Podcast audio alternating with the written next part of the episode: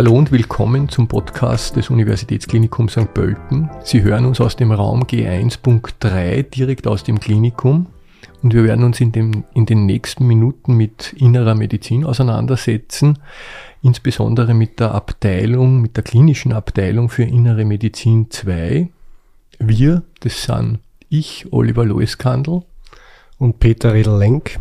Und uns gegenüber sitzt uns heute Herr Privatdozent Primarius Dr. Andreas Meyeron, der äh, medizinische Abteilungsleiter der Inneren Medizin 2. Vorab, Herr Primarius, vielen Dank, dass Sie sich Zeit genommen haben, uns heute bei diesem Podcast äh, als Gast zur Verfügung zu stehen. Wir haben eine Menge, ein breites Portfolio an Tätigkeiten, die Sie hier im Haus ausüben. Ich würde aber gern ganz basal mit einer Frage beginnen. Was hat Sie jetzt als Andreas Meyron ohne die sehr vielen Titel vor Ihrem Namen dazu gebracht, sich grundsätzlich mit Medizin auseinanderzusetzen, das zu studieren? Und in weiterer Folge, wie sind Sie in die innere Medizin geraten und was ist es überhaupt? Ja, herzlichen Dank einmal für die Einladung. Ich freue mich wirklich hier äh, mit Ihnen über innere Medizin, über Medizin im Generellen plaudern zu können. Ähm, mein persönlicher Werdegang ist einerseits beruflich äh, familiär geprägter. Mein Vater ist, ist Arzt, allerdings bin ich mit einer, zu einer Zeit mit der Schule fertig geworden. Mein Matura-Jahrgang ist 1990, wo es geheißen hat, als Arzt kann man nur Taxifahrer werden und nicht Arzt. Ähm, insofern war Medizin eigentlich weit weg. Ich habe dann ähm, eine Aufnahmeprüfung in Mailand gemacht äh, zu einem Wirtschaftsstudium und bin mit 18 Jahren nach äh, Mailand gegangen habe dann dort aber doch recht rasch gemerkt, dass mir das mm, wenig, wenig zusagt, mich rein mit Zahlen und, und Betriebswirtschaft zu beschäftigen und bin deshalb, und damals war die Welt noch ein bisschen einfacher, heimlich mit dem Zug, ohne mir das meinen Eltern zu sagen, nach Wien gefahren, habe dort Medizin inskribiert und erst danach meinen Eltern berichtet, dass ich das Studium gewechselt habe. Medizin ist super, ähm, ist äh, meine große Leidenschaft. Ähm, Medizin beschäftigt sich nämlich auf vielen Bereichen oder auf vielen Ebenen mit den Menschen. Einerseits äh, haben wir die Betreuung von Menschen, die, die wesentlich ist. Wir haben ähm, aber auch ähm, die Möglichkeit, ganz, ganz tief und wenn man das ähm, ganz hinunterbrechen möchte, bis auf eine molekulare Ebene hinunter zu verstehen, wie wir Menschen funktionieren. Das finde ich über dieses ganze Spektrum wahnsinnig interessant und vor allem hat sich auch heute unser therapeutischer Blumenstrauß deutlich verbreitert. Das heißt, wir können heute wirklich in vielen Bereichen ähm, den Menschen helfen und, und Gutes tun. Und das ist sehr befriedigend. Wir haben jetzt zuerst angesprochen, Sie kommen von der Abteilung für innere Medizin 2. Nicht? Das impliziert, dass wir zumindest zwei Abteilungen für innere Medizin haben. In der Wirklichkeit haben wir sogar drei Abteilungen für innere Medizin. Was ist jetzt diese Differenzierung zwischen diesen verschiedenen Abteilungen? Ja, Medizin hat sich natürlich, oder die innere Medizin hat sich natürlich wahnsinnig aufgespragelt. Es sind sehr, sehr viele Fachdisziplinen über die über die letzten Jahrzehnte entstanden. Die innere Medizin ist ja die Lehre von den inneren Organen ähm, und die innere Medizin 2 beschäftigt sich vornehmlich mit äh, Leber, Galle, Magen, Darmerkrankungen. Rheumatologie ist noch ein, ein Schwerpunkt und darüber hinaus sind wir die einzige Abteilung in, in Niederösterreich, die offene Tuberkulose Patienten auf einer entsprechenden Isoliereinheit behandelt. Leber, Galle, Magen, Darm.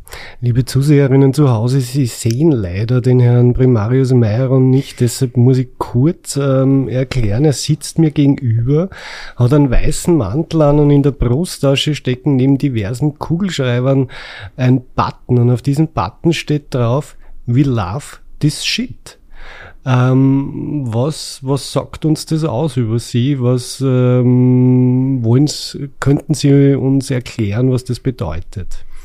Also das ist ein bisschen Sinnbild für, ähm, für uns. Wir haben als Gastroenterologen natürlich mit der Verdauung zu tun. Verdauung ist was Natürliches und ähm, auch wenn das bei vielen nach wie vor ein bisschen Unbehagen und äh, auslösen kann, ich kann Ihnen sagen, ähm, Endoskopie, die Lehre von der Verdauung und die, äh, die Tätigkeiten, die mit verbunden sind, sind etwas, wo wir Menschen wirklich helfen können, wo wir durch Vorsorge ähm, eingreifen können, wo wir die Entstehung von Krebs verhindern können. Wir können heute mit einer Darmspiegelung ähm, bei sogenannten gesunden Screening-Programm tatsächlich Polypen entdecken, diese Polypen entfernen und dadurch die Entstehung von Krebs verhindern.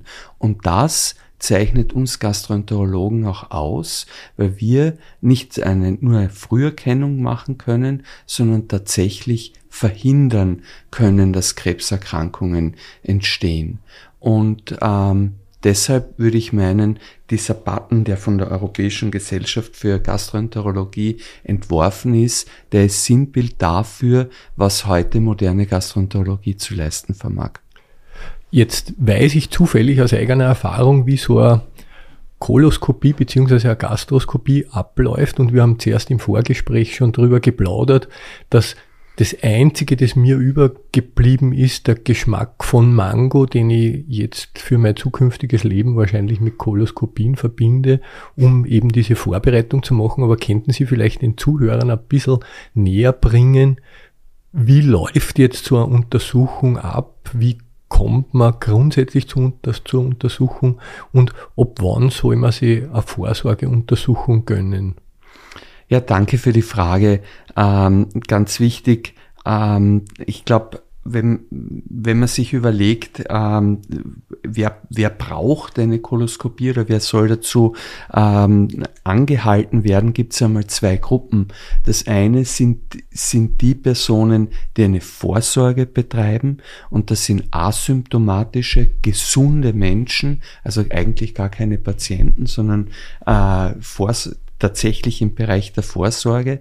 Das soll jeder ab dem 45. Lebensjahr wäre die ideale Methode, eine äh, Darmspiegelung zu machen.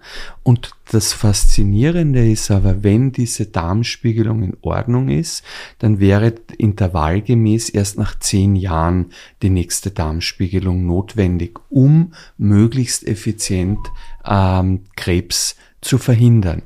Männer und Frauen gleiches Alter? Männer und Frauen gleiches Alter. Ähm, wenn so ist die neue Empfehlung vom Screening-Komitee in mhm. Österreich.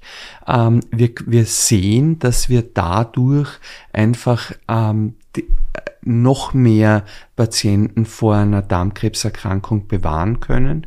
Gleichzeitig sehen wir auch, dass gerade die ähm, jungen Patienten, also jung meine ich über 45 Jahre, ähm, die Gruppe sind, die den steilsten Zuwachs an Darmkrebserkrankungen hatten und deshalb hat das österreichische Screening-Komitee darauf reagiert und gesagt, wir, wir gehen äh, sozusagen einen Schritt zurück und empfehlen jetzt, dass man es nicht mit 50, sondern ab 45 machen soll. Ähm, die zweite Gruppe, die die einer Untersuchung zugeführt werden soll, das sind natürlich Patienten, die die Beschwerden haben. Also wenn man Alarmsymptome hat, wie ich habe Blut im Stuhl oder es war ein Stuhltest auf Blut positiv ähm, oder ich habe starke Beschwerden äh, im Sinne von Durchfällen, von wässrigen Durchfällen, von blutigen äh, Durchfällen, Bleistiftstühle, äh, ich habe starke Gewichtsabnahme. Das sind ähm, sogenannte therapeutische Endoskopien. Also da suchen wir nach einer Krankheit. Ähm, und, und das ist einmal wichtig, die zu unterscheiden. Zu einer Endoskopie ähm, sollte man möglichst leicht kommen. Ähm, äh, wenn, äh, und was, was bedeutet das? Also normalerweise bitte den Weg über den Hausarzt wählen, der, wenn man eine Screening macht, eine Überweisung schreibt, die dann von einem internistischen Endoskopiker oder von einem chirurgischen Endoskopiker gleichermaßen durchgeführt werden kann Und ähm, wenn man Beschwerden hat, bitte auch den Weg über den Hausarzt, dann geht's meistens in eine Ambulanz beziehungsweise in einen, zu einem niedergelassenen Facharzt und von dort direkt ähm, zur Endoskopie. Sie sprechen immer von Endoskopie. Wir haben aber auch schon gehört Kolonoskopie und Gastroskopie. Wo liegen die Unterschiede? Werden immer beide Untersuchungen durchgeführt? Ähm, und wie schaut diese sogenannte Vorbereitung, Oliver, aus, von der du gesprochen hast? Und wie kann die gut gelingen? Ich glaube, das ist auch noch sehr interessant. Vielleicht, vielleicht schildere ich kurz aus eigener Perspektive, wie die Vorbereitung für mich ausgeschaut hat. Also man bekommt den Termin, der Herr Professor hat das äh, recht eindrücklich äh, beschrieben. Man geht zum Hausarzt, man hat vielleicht vorher Problematik oder wie in meinem Fall ein Screening-Test, der relativ unkompliziert läuft, schlägt aus. Man bekommt dann seinen Termin und man bekommt zwei Bäckchen mit äh, Vorbereitungs- mit einem Vorbereitungspulver, das man dann am Vorabend beziehungsweise am Tag der Untersuchung auflöst und die man dann trinkt. Und der Rest. Mit dem Ziel? Also warum trinkt man das? Was, was ist das Ziel dieser Vorbereitung? Also das kann sicher der Herr äh, Primarius besser, besser und professioneller erläutern. Das Ziel ist wahrscheinlich die Reinigung des Darms, um dann eben diese Untersuchung besser zu ermöglichen. Aber da würde ich gern an den Herrn Primarius Meyron übergeben, der das mit Sicherheit medizinisch korrekter beschreiben kann. Aber Sie haben es gut am Punkt äh, äh, gebracht. Also das Ziel, und das ist ja logisch, wir brauchen einen vorbereiteten, sprich einen gereinigten Darm, sonst sieht man nicht, was man sehen soll, weil wir möchten ja sozusagen kleine, kleinste Veränderungen der Schleimhaut, äh, sogenannte Polypen, äh, entdecken und wenn Sie so eine, wenn man das in einer Größendimension äh, sagt, wir entdecken Polypen ab drei, zwei, drei Millimeter. Das heißt, dass das vor dass man da eine gute Vorbereitung, eine gute Sicht, eine klare Sicht braucht, ist logisch. Ähm, Sie haben auch was, was Richtiges und ganz was Wichtiges gesagt am Vorabend und am Tag der Untersuchung. Das ist die sogenannte Split-Dosis, also wir, wir teilen das in zwei Teile. Das ist ganz wichtig. Dadurch steigt die Vorbereitungsqualität. Das heißt, wir sehen besser, als wenn man das alles auf einmal trinkt. Ähm, das kann man auch sozusagen als kleines Qualitätsmerkmal äh, für sich heranziehen, wenn man zu einer Endoskopie ähm, kommt, ob hier eine sogenannte geteilte Vorbereitungsdosis zur Anwendung kommt oder nicht. Lassen Sie mich in dem Bereich sagen, äh, mir ist Qualität äh, ganz was Wichtiges. Ähm, einerseits, weil sie weil ich der Arbeitsgruppenleiter für Qualitätssicherung der Österreichischen Gesellschaft für Gastroenterologie bin. Aber jenseits davon ist nur die qualitativ hochwertige ähm, Untersuchung die, die einem die Sicherheit gibt, die man braucht, dass man für zehn Jahre Ruhe hat. Deshalb qualitätsgesicherte Vorsorge, das ist das Zauberwort. Jetzt habe ich die Untersuchung auch eigentlich schlafend überstanden, muss ich sagen. Das heißt also, es war weder mit Schmerzen noch mit sonst irgendwelchen Widrigkeiten verbunden. Wobei ich natürlich auch dieses Equipment nicht begutachten habe können, was mich wieder zu einer Frage führt. Wir beschreiben da gerade, dass ein Video vom Darm beziehungsweise vom Magen gemacht wird, beziehungsweise es wird mit einer Optik offenbar in den Körper eingegangen. Wie, wie funktioniert das? Wie, wie kann man sich sowas vorstellen? Ja, faszinierende Technik. Ähm, wir haben ähm, nicht nur ein Video, sondern wir haben einen, einen flexiblen äh, Schlauch, den ich, den ich, wo vorne eine Videokamera ist und wo ich die Spitze mit äh, zwei Rädern, die ich am, am Schaft des Gerätes habe, ähm, bewegen kann und mit dem, äh, mit diesem Gerät, mit diesem flexiblen Schlauch, suche ich mir durch die Darmwindungen den Weg bis in den Dünndarm, äh, bis einen Übergang vom Dick zum Dünndarm. Wir haben dort wenn man das von der Technik ähm, sieht, hier 4K-Monitore, also höchstauflösende Videotechnik. Ähm, das Ganze ist noch gespickt mit künstlicher Intelligenz, die uns zusätzlich ähm, neben unseren Augen uns unterstützt in der Detektion von Läsionen, in der Detektion von Polypen, damit wir die leichter erkennen. Und das ist ganz was Faszinierendes, dass wir da, wo, wo tatsächlich Technik uns unter die Arme greift und uns in unserem Tun unterstützt. Endoskopie ist eine Teamarbeit, ähm, wo Ärzte und Pflegeschaft äh, gemeinsam ähm, an einem Patienten arbeitet.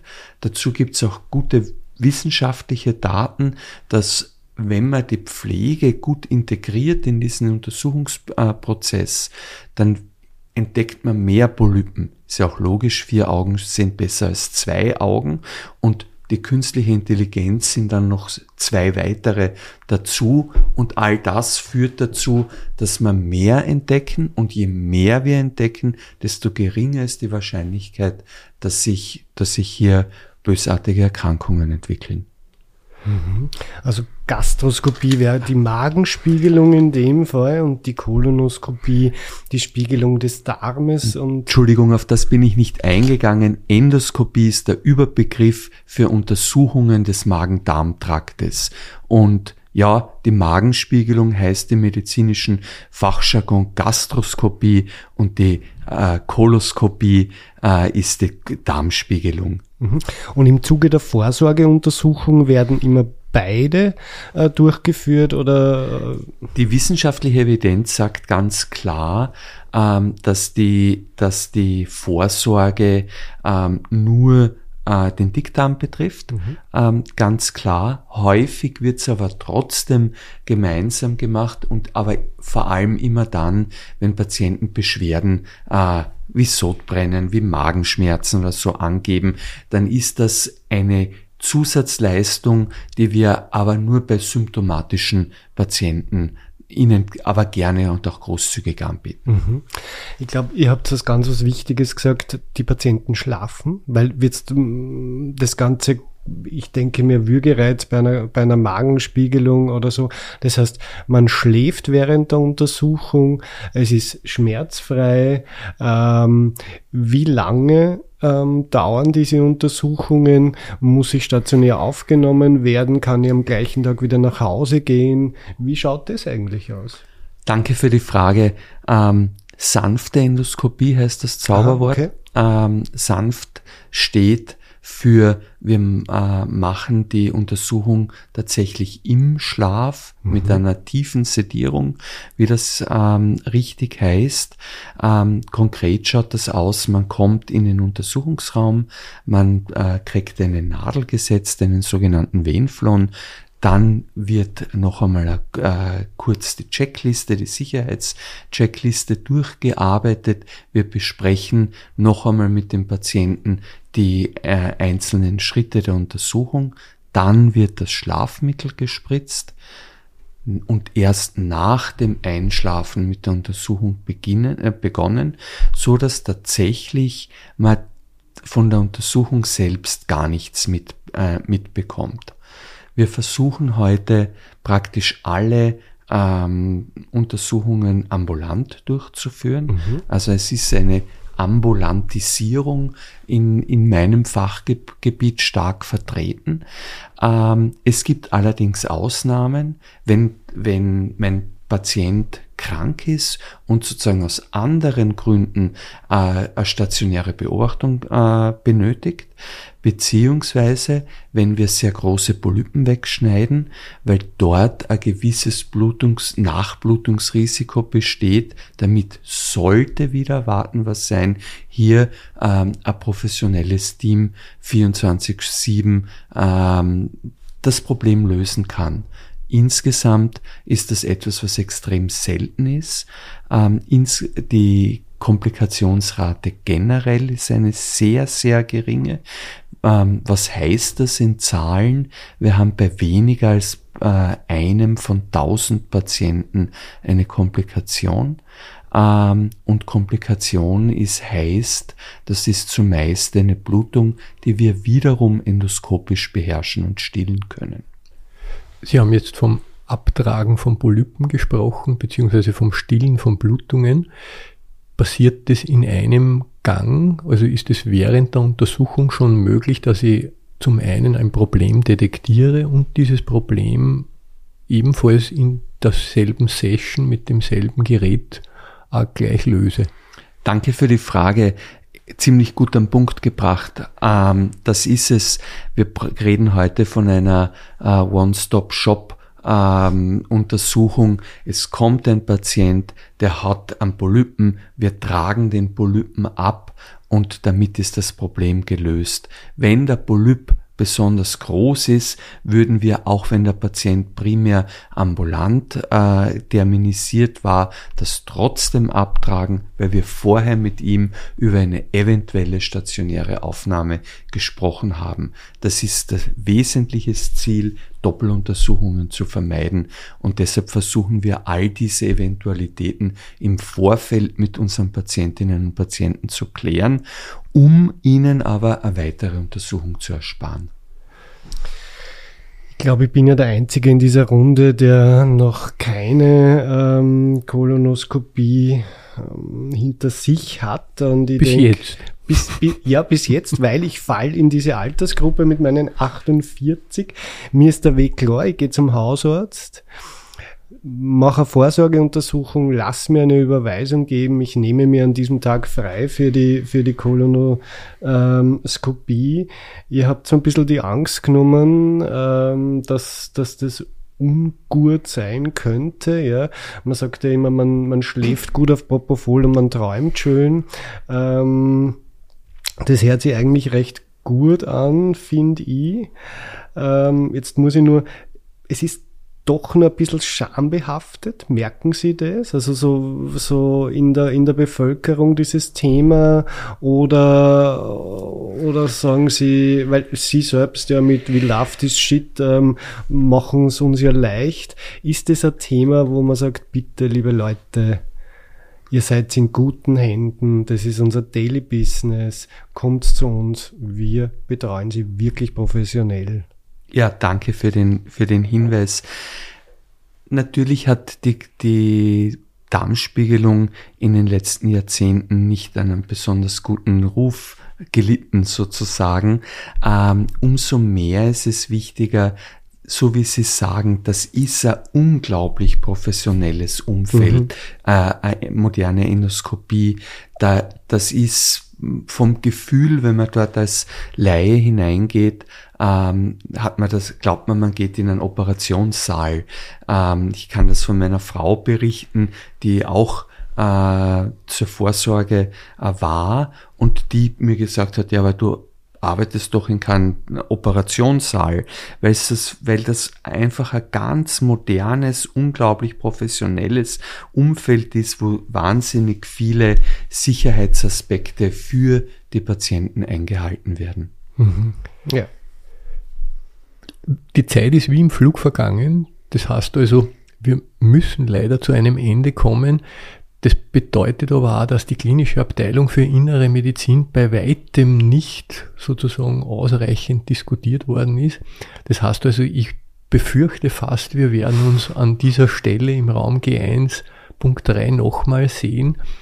Wie in unseren Podcasts üblich, würde ich unseren Gast gerne noch nach einem Schlussappell fragen. Wenn Sie einen Schlussappell an die Zuhörer, die zum einen extern zuhören als potenzielle Patientinnen und Patienten, aber auch an die Mitarbeiterinnen und Mitarbeiter im Haus äh, geben würden, was, was wäre das, Herr Primarius? Ja, vielen Dank für die Möglichkeit. Ganz klar, sorgen Sie vor, schützen Sie sich, ähm, dass Sie an, an Dickdarmkrebs erkranken und es gibt keine effizientere Methode als die Darmspiegelung, um tatsächlich Krebs zu verhindern.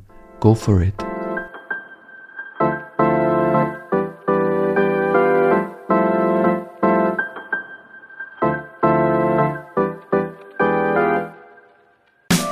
Dieser Podcast wird unterstützt von der Niederösterreichischen Landesgesundheitsagentur. Sie suchen einen wohnortnahen Job mit zahlreichen Benefits? Im Karrierecenter unter karriere.noe-lga.at finden Sie alle offenen Stellen der NÖ Kliniken und Pflegezentren. Werden Sie Teil des Teams. Jetzt reinklicken, Job auswählen und bewerben unter karriere.noe-lga.at.